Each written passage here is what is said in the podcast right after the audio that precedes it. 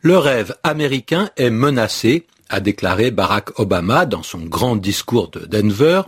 Et ce rêve américain, beaucoup d'hommes politiques américains justement en parlent depuis longtemps, à tel point que c'est devenu une expression toute faite, même si son sens est un peu vague et qu'il change selon la personne qui le prononce. Mais même dans la langue française, l'expression a pris ses habitudes. On peut dire qu'elle existe aussi dans notre langue maintenant.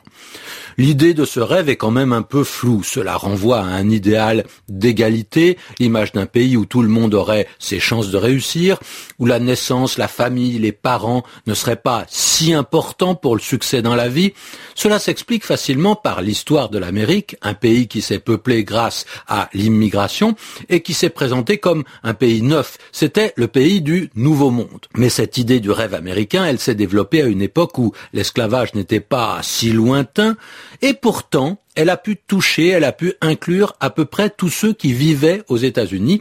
On se souvient en effet du très célèbre discours de Martin Luther King, c'était un sermon presque, qui imaginait un pays sans racisme, sans ségrégation. Et il disait I had a dream, et très souvent on a traduit la phrase en français, j'ai fait un rêve. Alors, ça éclaire le mot un rêve, c'est bien une imagination idéale, une projection, hein. on sait bien qu'on ne le verra jamais totalement réalisé, pourtant c'est parce qu'on y croit qu'on peut faire avancer les choses, cela rappelle le mot utopie, une chose, un état de choses irréalisable, peut-être, mais pas inutile, parce que en le visant, en cherchant à l'atteindre, eh bien, on peut peut-être changer un petit peu le monde.